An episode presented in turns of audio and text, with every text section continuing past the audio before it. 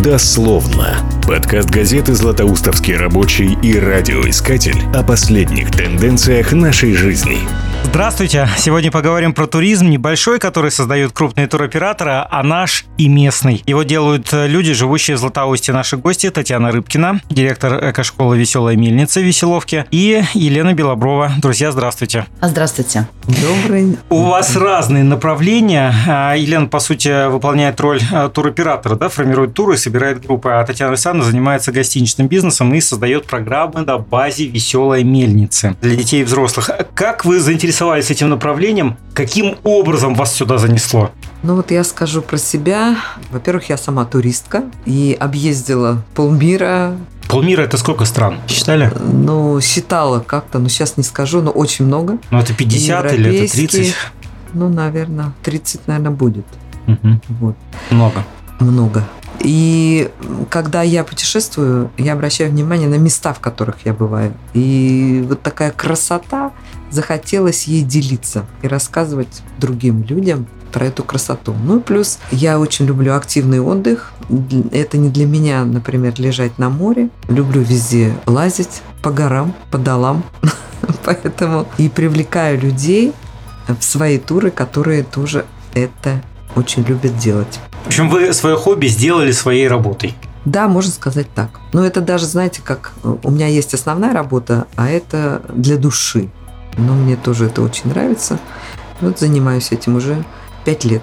Татьяна Александровна, а вас каким ветром сюда? Занесло, да? А в 2015 году, волю судьбы, мне пришлось не только продолжить образовательную деятельность, но вот э, и судьба забросила в сферу туризма. На протяжении вот всего предыдущего периода, работая в школе классным руководителем, я с большим удовольствием путешествовала вместе со своими детьми, была активным туристом на нашем Таганае. И вот представляете, к тому времени ни разу не была на Уренге, ни разу не была в Веселовке. Но специфика кадровой политики в 2015 году в нашем округе оказалась таковой, что мой ресурс э, как э, специалиста в области образования ну, оказался невостребованным. В результате этого я ушла в частный сегмент, создали мы образовательный центр наш максимум, ну и семейной командой в селе Веселовка стали строить наш объект «Веселая мельница». Мы на тот момент предположить не могли, во что это может э, по большому счету вылиться, то есть все рождалось по ходу развития вот этой нашей темы. Ну а на сегодняшний день просто я считаю, это огромное счастье иметь такую миссию определенную, создавать туристические маршруты на нашей красавице Уринге параллельно с уже готовыми тропами и маршрутами на Таганай. Вот, э, благодарна высшим силам за такой вот спектр своей жизни. Это замечательно, когда это вам интересно, да, и вы это делаете. Но тем не менее, надо же принять решение, чтобы сменить этот профиль деятельности или заняться им, а не другим, да, потому что, ну, как минимум, ну, это не нефть качать. Э, и чем закончится, вообще непонятно. Вы просто, чертя голову, туда кинулись в эту прорубь или все-таки, ну, хорошо взвесили, подумали, чем это грозит потенциально, или в какие блага это может вылиться. Как происходило принятие решения? Любой бизнес – это риск. Это умение принять на себя сумасшедшую ответственность. Это риск в том числе и своим материальным состоянием, потому что поддержки на э, начальном этапе не было совершенно никакой. Я имею в виду там от административных структур, от э, федеральных каких-то Если не сказать, структур. что было противодействие даже. Абсолютно верно, Алексей. Вот за период с 2015 года по вот нынешний период новой команды в администрации, а нас только единожды посетили с официальным визитом работники Центра развития туризма, и больше мы интереса и не вызывали. А хотя о нашем существовании знали, все отчеты необходимые, которые от нас хотели видеть, мы сдавали, но это отдельная тема. Возвращаясь, Алексей, к вашему вопросу, скажу, что «Веселая мельница» – это продукт деятельности всей нашей мощной семейной команды при активном участии наших друзей-сподвижников, один из которых вот как раз-таки Елена Белоброва. Вы, вы знаете, как много людей оказалось э, сплоченными вместе с нами, как много людей захотели вместе с нами идти и развивать это направление. И вот в данном случае хочу выразить особую благодарность команде Златоустовского рабочего, всему коллективу, журналистам, редакторам, потому что на том этапе была важна поддержка любая, маломальская, большая. Вот. И это совместно местный продукт. И я даже считаю, он вышел далеко за пределы нашего семейного продукта. Елена Анатольевна, вы занимаетесь организацией туров. Можно чуть поподробнее, чтобы э, слушатели представляли, что это за туры, кто туда ездит, э, куда вы ездите? Вообще я предпочитаю собирать туры с единомышленниками. То есть это те люди, которые так же, как и я, заинтересованы в интересных местах, заинтересованы не только посмотреть, но и развиваться. Потому что вот мои туры, я не побоюсь этого слова, авторские. Авторским туризмом я занимаюсь, потому что в одном туре я объединяю, допустим, интересные места, походы в горы. Вот, допустим, с Татьяной Александровной мы сотрудничали уже на протяжении нескольких лет. Это и Уренга, и Тагана, и наш Тургаяк. И сплавы И по Аю. сплавы по Аю. То есть э, такой вот получается микс, такой мини-отпуск. Именно поэтому вот в такие туры, как ни странно, приезжают люди не местные наши из Челябинской области, а в большинстве из других городов России. И даже у нас э, была девушка, она россиянка, но она живет в Италии. И вот она тоже решила приехать вот из далекой Италии в зимний наш тур. Чем еще привлекательны эти туры? Тем, что мы не только вот развиваем красоту мира, да, познаем, а мы познаем красоту себя. Мы развиваемся в этих турах, и я провожу мини-тренинги, практические занятия, которые помогают улучшить свое здоровье, улучшить восприятие мира. Многие люди э, меняют жизнь после вот этих путешествий. Вот именно этим я и привлекаю людей. Ну, мы выяснили, значит, э, как минимум вы ездите по нашим местам, да, по Южному Уралу. Дальше куда э, смотрите, в какую сторону? Дальше куда смотрим? Ну вот э, сейчас такая ситуация сложилась, э, что границы Ну, сейчас понятно, до закрыты. этого, вот, в принципе. А, а до этого мы ездили пять лет в Черногорию, проводили там туры и пленеры у нас там были совместные с Надеждой Русиновой, с художником. Мы ездили на остров Крит, это в Греции. Вот два года я там проводила мероприятия и три года подряд вот здесь, на Южном Урале. Лена, а на Санторини? А на Санторини это у нас был бонус для участников путешествия. Шикарные у вас бонусы. Да. А может быть, вам просто пойти э, турагентство любое или свое создать и продавать э, готовые туры, которые уже сформированы? Почему вы э, в эту сторону не стали думать? А, вы знаете, я почему не стала в эту сторону смотреть, потому что очень много турагентств, и мне, например, не хочется быть одним из этих агентств. Понятно, что это массовый туризм, Да. а, од- одинаковый. А, это массовый туризм, одинаковый, но я не за то, чтобы проводить массовый туризм. Э, В моем понимании, вот, допустим, то, чем я занимаюсь, собрать группу единомышленников, которые смотрят в одном направлении и с которыми интересно. Максимальная группа, которая у нас была, это вот как раз на Веселой мельнице, это 25 человек, по-моему, да, или 27 нас было. Это уже большая группа. Это уже достаточно. большая группа. Причем география очень широкая была. География очень широкая, да. Это не только Южный. Ой, нет, это вся Россия. От Э, Калининграда до Дальнего Востока. Да, да. Даже с Крыма вот приезжали. Да. Э, Ну правильно, что там на море-то смотреть? Действительно.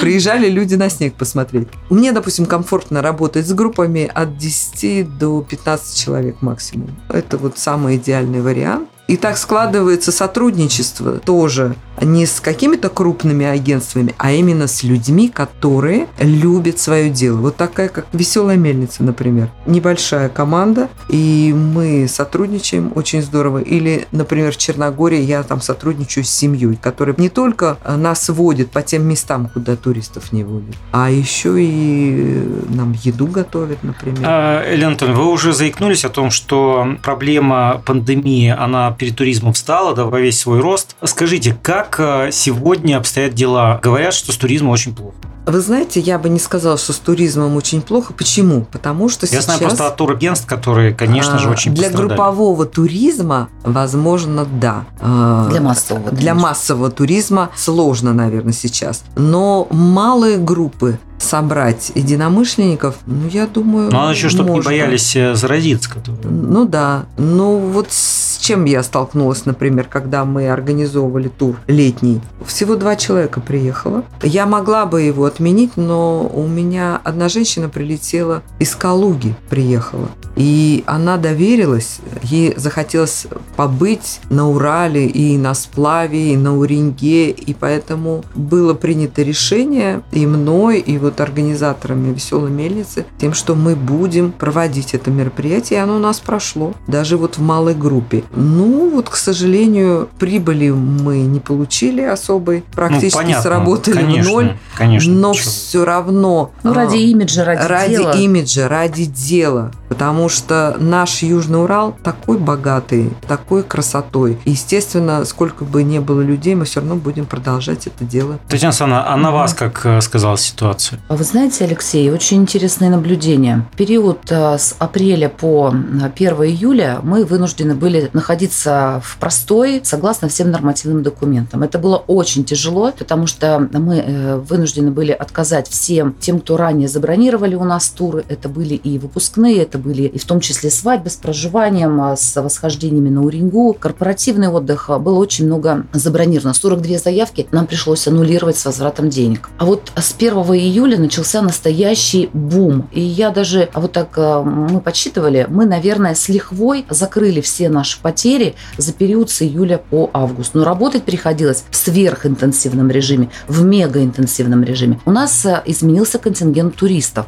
Вот анализируя на примере компаний по сплавам, по АЮ, да, раньше это были туристы, но с определенным средним чеком, которые ну, влюблены в нашу природу и не так часто, возможно, бывали где-то за границей. А вот все те туристы, которые предпочитали летом обязательно съездить на море, обязательно э, взять морской тур, вот масштабно двинулись к нам за нашими турами на Уренгу и за нашими турами на сплав. Наша гостиница была занята полностью, свободных мест и даты было найти крайне сложно, а люди приезжали к нам просто на несколько дней пожить, подышать свежим воздухом. И вот в тот период времени особо остро вновь была актуализирована тема, что необходимо создавать экотропы, необходимо работать над инфраструктурой и навигацией а, на Уренге для того, чтобы туристу было максимально комфортно, его пребывание было содержательно в том числе, потому что турист сегодня, он хочет не просто есть и спать и время от времени совершать активности, он хочет понимать, где он находится, что здесь есть интересного, почему он именно сюда приехал.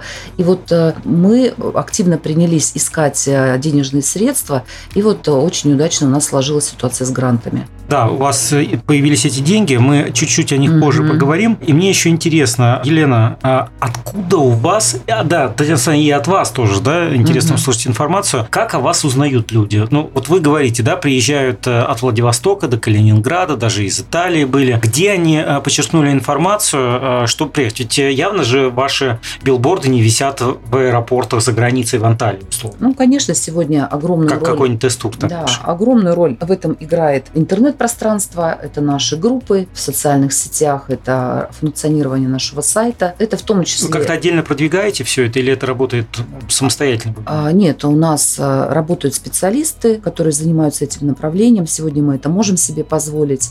Mm. То есть вы таргетируетесь? Да, да. Mm. То есть мы работаем в этом направлении. Но еще необходимо наращивать здесь потенциал, потому что новые технологии приходят, надо успевать за этим темпом. Отдельно хочу выразить благодарность а, нашим партнерам из а, Челябинского центра туризма, из Златоустовского центра туризма на сегодняшний день, которые очень активно тоже продвигают наши программы, размещают на своих информационных ресурсах с большим выходом на большую аудиторию, имеет место выход. Были организованы инфотуры для туроператоров. То есть мы активно сотрудничаем с партнерами из административных структур на сегодняшний день, задача которых и состоит как раз-таки в том, чтобы содействовать развитию туризма. Очень, очень редко, когда а, власти там содействуют, у нас, как знаете, правило, получается наоборот. Алексей да? Николаевич, я хочу сказать, Проверяют. вот с приходом Дины Ивановны Шведкиной, на мой взгляд, картина принципиально изменилась. Вот, вы знаете, от уровня... Роли личности в истории. Да, велика. От уровня испеченных пряников на площадке Центра туризма люди перешли к очень масштабному привлечению реальных денежных средств в этот сегмент бизнеса из федеральных источников, из э, региональных источников. И самое главное, с нами стали говорить, с нами стали разговаривать, нас стали слышать и слушать, и именно содействовать. Огромное спасибо и благодарность. Классная команда. Но я-то еще всегда говорю, что именно, и как вы правильно вначале заметили, да, кадровая политика определяет да. политику. Вот, поэтому здесь надо говорить и молодец Дина Шведкина, да, но и надо говорить о тех, кто ее назначил. Все абсолютно верно, согласна. Именно определяя эту политику, мы кого-то и назначаем. Это важно. А, а, Елена Анатольевна, а вас откуда знают? А. Ведь вы не какая-то локация, да, которая постоянно действующая и находящаяся. Что, что вы можете сфотографировать, показать на картинках? Я на протяжении шести лет была преподавателем в Академии макросознания. Это онлайн академия, в которой я вела свои практические курсы, как раз э, направленные на развитие человека. Очень большое сообщество, мы там встречались э, многократно. Вот оттуда меня знают, это участники моих курсов, а, наверное, больше 500 человек прошло их за вот эти 6 лет. И я очень активно э, соцсети веду и поняла, что это очень хороший ресурс, который нужно использовать. Facebook, ВКонтакте, Одноклассники, Инстаграм. Вот сейчас занялась вплотную Инстаграмом. Мне это интересная тема, потому что это такой ресурс, который ну, работает.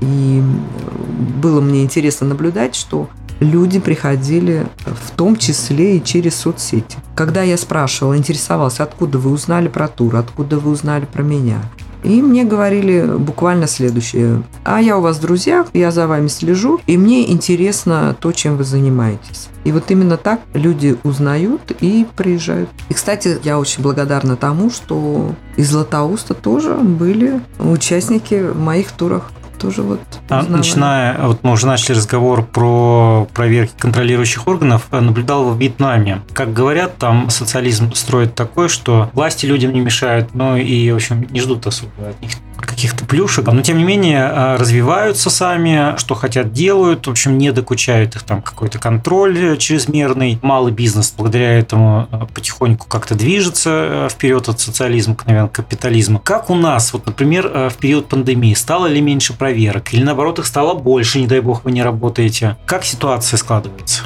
Тема такая это очень интересная. Но вы знаете, в лице каждого проверяющего все равно стоит человек. Живой человек, с которым можно разговаривать. Не функция. Да. И вот вы знаете, я вот, э, это был не эксперимент, нет.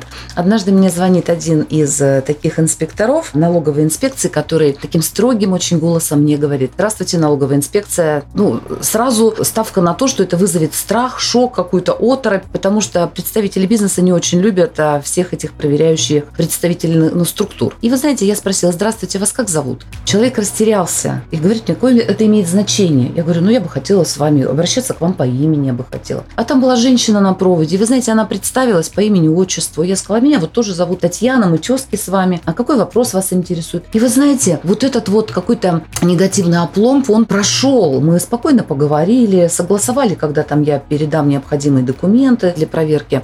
А, то есть за каждым вот этим чиновником, функционером, фискалом стоит живой человек. И вот я стараюсь с ними разговаривать на человеческом Топите языке. лед. Топлю лед, да. И вы знаете, получается. И я считаю это очень таким хорошим, мощным ресурсом. Это ни в коем случае не проявление слабости людей в погонах. Это проявление адекватной человечности. Я вот являюсь еще учителем обществознания. И вот когда детям преподавала основы налогового права, там прописаны такие тезисы, что изначально обвинительной функции в работе налоговиков не должно быть. Это должен быть конструктивный, толерантный разговор, без обвинительного уклона. И вот эти обществоведческие определенные понимания в теории, они мне помогают на практике. Ну а теперь, собственно, Алексей, о вашем вопросе.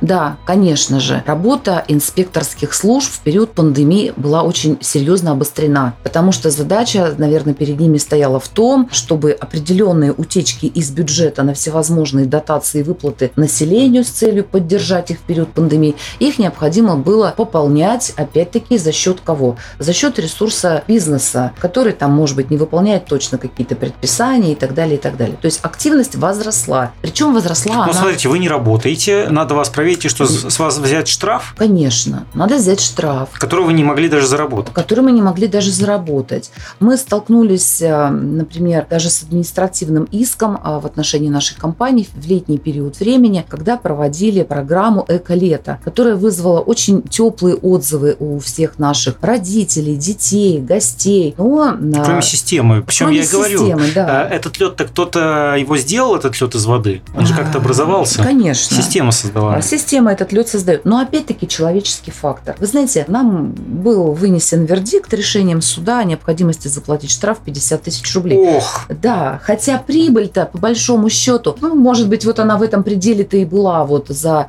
недельную смену, там, которую мы провели для детей, нагрузив ее еще нашим фестивалем «Огнеру», который был удостоен первой премии в, в национальной премии, которая состоялась в Екатеринбурге в области развития туризма событийного. То есть, смотрите, какая интересная вилка получается. За, одно, за один и тот же проект нас благодарят люди. Мы получаем первое место на уровне России в национальной премии событийного туризма, а с другой стороны нас карают органы, выносят нам вердикт в размере 50 тысяч. Мы должны заплатить штраф за то, что мы там вовремя не встали там в определенный реестр, ну и получили наказание. Но опять-таки человеческий фактор. Среди чиновничьих надзорных структур есть люди, которые видят и понимают, что это нужно, это хорошие проекты. И применяя уже свои полномочия в рамках закона, нам этот штраф скостили до 25 тысяч рублей. Понимая, что это классные проекты. Александровна, и нужные вы уже за это благодарны. И Я а, уже за это а ведь, благодарна. а ведь по-хорошему вам должны были денег дать, А, чтобы вы не закрылись на время пандемии, не дай бог.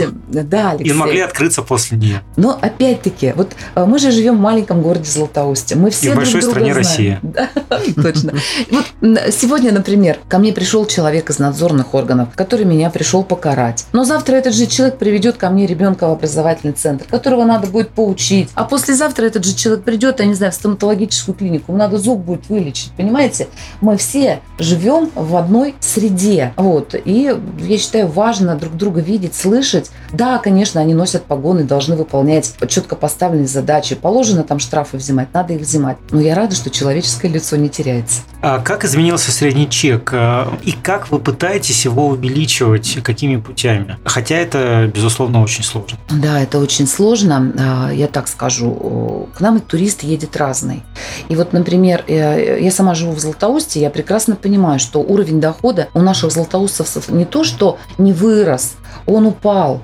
А, Даже относительно мяса. даже относительно мяса. И это очень заметно по деятельности и образовательного центра, и нашей веселой мельницы. И желая сохранить на наш контингент в числе златоустовцев, желая их поддержать, для наших туристов мы, конечно, стараемся быть максимально лояльны и ну, по минимуму работаем на повышение ценового сегмента. Но в то время, когда приезжают а, более состоятельные туристы из центральной части России, здесь мы ну, уже, конечно, предлагаем большие опции, и ну, такой вот индивидуальный вектор выстраивается. Что-то допродаете? Да, что-то допродаем, а что-то дополнительно вот Что да, вы можете предлагаем. допродать? Ну, у нас, знаете, спектр на веселой мельнице широкий, начиная от натуральной продукции фермерской, да, включая дополнительные вот туры, активности по Уренге. Мы вот, кстати, недавно приобрели два снегохода, потому что очень востребованы туры, именно прокат снегоходов небольшими компаниями по нашей красавице Уренге. Там это допустимо, так как это не является территорией национального парка. И вот, опять-таки, наши златоустовцы в крайне меньшей степени являются потребителями этих туров, а люди уже из Челябинска, из более крупных городов, они с удовольствием приезжают. А вообще вот, э, когда вы только открывались, э, ну или Мгм. недавно открылись, я так размышлял и думал о том, что ведь фактически вы могли открыться, ну, предположим, в деревне Тургаяк, да, на берегу Мгм. Тургаяка, и, соответственно, туда уже достаточно уверенный э, турпоток налажен, Мгм. ну, проще, там было бы проще. Но вы так патриотично, проживая в городе Златоусте, открылись в Веселовке, где, отродясь, туризма никакого не было. А сегодня, по большому счету, Веселая мельница уже стала неким якорем, вокруг которого могут новые бизнесы создаваться. А уже процесс пошел. Вот. Да, да, да. Тот же прокат снегоходов, э, кони, конный клуб или еще что-то э, могут уже спокойно рядом работать и понимая, что есть э, некие туристы, которым можно что-то предложить. предложить, и они этим воспользуются. Вот здесь хочу, Алексей, сказать. Если обратили внимание, что мы второй год сотрудничаем с центром по собачьей упряжке, да. собаки Хаски. Они к нам приезжали, мы их приглашали, они с удовольствием всегда откликались. И вот буквально на днях получила письмо такого содержания. Татьяна, нам очень интересно с вами сотрудничать. Мы рассматриваем возможность сделать локацию у вас в Веселовке где-нибудь на окраине деревни. И готовы ли вы быть ну, с, наш, на, с нами партнерами? Если вы согласитесь, мы приедем. Если нет, мы даже не будем этот рассматривать вопрос.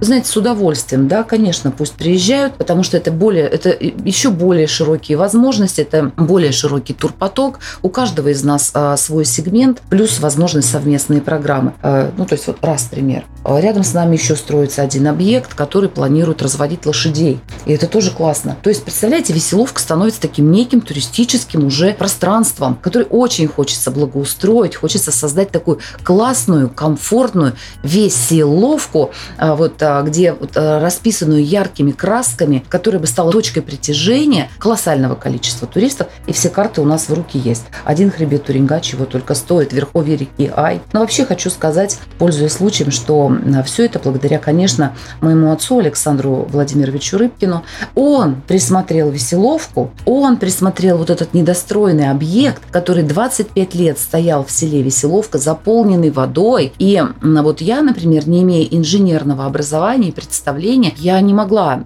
представить, что из вот этих руин, без стен, без крыши, могло бы получиться то, что получилось. Изначально что это было? Что, что это строили? строилась изначально школа и, возможно, сегмент социальной инфраструктуры в селе Веселовка. Но строили его очень давно. Это вот мы уже Веселовке шестой год, а до этого он уже стоял 25 лет. Ох. То есть, да, и он бы, возможно, так бы и стоял. Ну вот папа, во-первых, усмотрел, присмотрел этот объект. Я помню, как он туда нас первый раз привез. Это вообще был мой первый выезд в Веселовку. И вот на волне такого энтузиазма, с такого драйва. Какое время года было? Это был март месяц. Это был март месяц. Мы шли по пояс в снегу, пробираясь к этому объекту. Ну и вот э, выкупили этот объект. И вот сегодня там получилось то, что получилось. Елена Анатольевна, а как у вас э, сейчас обстоят дела? Вы говорите о том, что границы закрылись, Черногория недоступна. Что делаете? Ну, что делаю? Все силы направляю на развитие нашего внутреннего туризма. Наш Златоуст, э, вообще Челябинская область, уникальное место по своей красоте. И э, есть что здесь посмотреть, есть э, где полазить. Вот сейчас Таганай расширяется, да, парк наш, Уринга сейчас будет развиваться. И люди с удовольствием едут. Что еще? Вот э, в моем понимании я не могу, допустим, сесть, огорчаться из-за того, что нет возможности. Я стараюсь искать другие возможности. Например, а, меня заинтересовал Крым. И сейчас я исследую его на предмет того, чтобы тоже туда с группами отправиться. Но прежде чем, допустим, группу туда повести, моя задача самой через это пройти, ощутить на собственном опыте, посмотреть места, вдохновиться учиться, и потом только я могу туда вот приглашать людей. Вот сейчас вот это направление. Но этим себя. летом вы начнете работать э, и будете с а, работать. Этим летом мы вот э, буквально завтра с Татьяной Александровной встречаемся на предмет сотрудничества летом, чтобы создать тур интересный, пригласить людей. По Крыму пока не могу сказать, потому что там нужно еще... Вместо Черногории вы смотрите в сторону Крыма. Да, пока так. А в чем сложности? Ну, казалось бы, море есть, э, исторические а... достопримечательности, ну, хоть отбавляй. В чем сложность? Нам нужен транспорт. Внутри Крыма? Внутри Крыма, да, чтобы можно было взять микроавтобус, допустим, с водителем. И вот сейчас пока вот этот вопрос а его там нет? я изучаю. Вот с теми людьми, с кем я планировала сотрудничать, то есть там уже нашлось жилье, хотя и немного мест, там всего, по-моему, 8-10 мы можем разместить человек. И вот на это малое количество нужно микроавтобус, пока, пока вот проблемы. Дороговато? Найти такого человека, который мог бы повозить по территории Крыма, по тем местам, допустим, где мы могли бы быть. Вот пока я в этом не нахожу. Там прокат автомобилей есть, но вот прокат, допустим, вот таких больших автомобилей. Пока, а он вам должен нашла. с вами работать, э, ну, будучи постоянно задействован, да, в течение тура, или он приезжает, уезжает? Ну, вот эти вопросы тоже предстоит решать, потому что приезжает, уезжает, территория большая, она как бы так вот раскидана. И, в общем, я вот в этом году собираюсь вот этим заниматься. А, с людьми э, в туризме, наверное, это достаточно проблема, потому что ну, мы не туристическая локация изначально, а кадры у нас здесь раньше никто никогда не готовил. В то же время, вот когда мы приезжаем куда-то отдыхать, мы же всегда ждем, что а, к нам будут дружелюбно настроены, причем все, не только в гостинице. Мы понимаем, что и население в нас должно видеть туристов, гостей, которых долго ждали. Таким образом, вот э, в этой атмосфере дружелюбия и гостеприимства мы ну, хотим находиться во время отпуска. Как в Златоусте с этим дела? Ну, Татьяна Александровна, с одной стороны, у вас э, семейный бизнес, и угу. вы, может быть, не сильно зависите, и это даже ваш плюс, когда была пандемия, вам не пришлось никого там сокращать и увольнять очень сильно. Угу. Но в то же время люди нужны, и как вот с этой ситуацией боретесь? Или наоборот? Ее развиваете? Ну, учитывая то, что бизнес развивается, сегменты деятельности расширяются, тут уже просто ресурсом одной семьи справиться крайне сложно. Нужны в том числе специалисты. И вот тут как раз-таки вопрос стоит очень болезненно. Те специалисты, кадровики, ну так, опытные люди, уже со сложившейся системой, ментальностью, они есть, и мы с удовольствием с ними сотрудничаем на взаимовыгодных условиях. Но хотелось бы, конечно, выращивать и молодые собственные кадры. А вот здесь возникает сложность. Мы завязали партнерские отношения с нашим факультетом туризма в Златоустовском техникуме технологии и экономики. Ребята проходят у нас практику, интересно общаемся. Здесь хотелось бы мне назвать имя Елены Леонтьевой, куратора факультета туризма. Она всегда очень активна, инициативна, всегда быстро реагирует на все наши запросы там, в отношении фестивалей, там, конкурсов новых туристических продуктов. Это здорово. Но нашим студентам все же не хватает хватает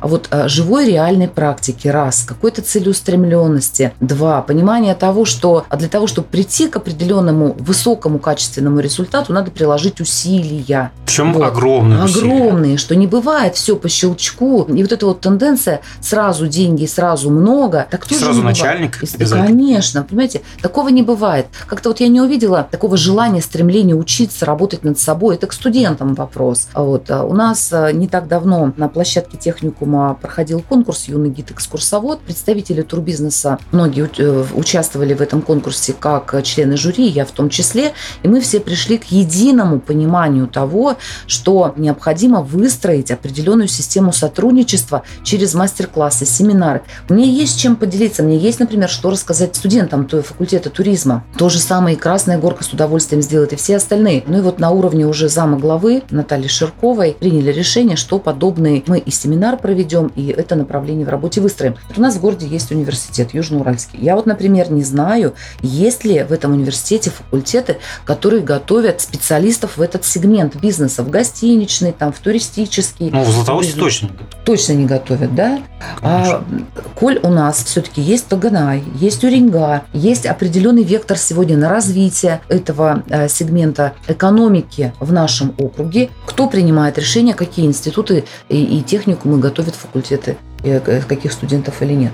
Может быть, это должно быть как-то согласовано, может, это должно быть реальное функционирующее сообщество бизнеса, образования, административных структур. Мы же должны кадры-то для своего города готовить на качественном уровне. Это не должно быть профанацией. Еще надо понимать, что всегда образование, если человек куда-то уехал, то он очень вероятно, что там и останется. Да. Соответственно, если мы кого-то отправим учиться в Челябинск, то в Челябинске и останется. А если он остался и выучился здесь, вероятно, что он не уедет выше. Ну, как да, минимум выше. Конечно. С грантами, как понимаю, сейчас эта работа активизировалась, mm-hmm. и Центр туризма помогает. Что э, будет сделано на Уренгей в какие сроки? Вот благодаря именно конструктивному сотрудничеству с Центром туризма а, мы смогли получить э, за короткий период времени, буквально в течение полутора месяцев мы получили три гранта. Два гранта из федерального бюджета, один из регионального бюджета. Ну вот грант из регионального бюджета пойдет на обустройство горы Касатур с целью создания там туристической локации. Наша непосредственная миссия – это очистить часть э, скал от вандальных надписей, и работу в этом направлении мы планируем продолжать. Это крутой проект, это, это классно, это вообще здорово иметь в центре нашего города такой экологический объект с потрясающими видами на наш город, э, и который можно развивать. Здорово. А два остальных гранта у нас э, направлены на создание экотроп на нашем хребте Уринга. В частности, речь идет о второй сопке Голая гора, высота 1198 метров. Там мы планируем создать необходимую инфраструктуру, навигацию, создать хорошую экотропу, которая станет зоной притяжения для туристов. А на сегодняшний день а, есть просто гора, есть просто родничок, например, на маршруте, есть наш объект, есть объект-ретранслятор прям непосредственно у макушки горы. И даже без подготовленной инфраструктуры этот тур пользуется колоссальным спросом. Я рада, что меняется в сознании людей восприятие того, что Златоуст – это не только Таганай, Златоуст – это и Таганай, и Уренга.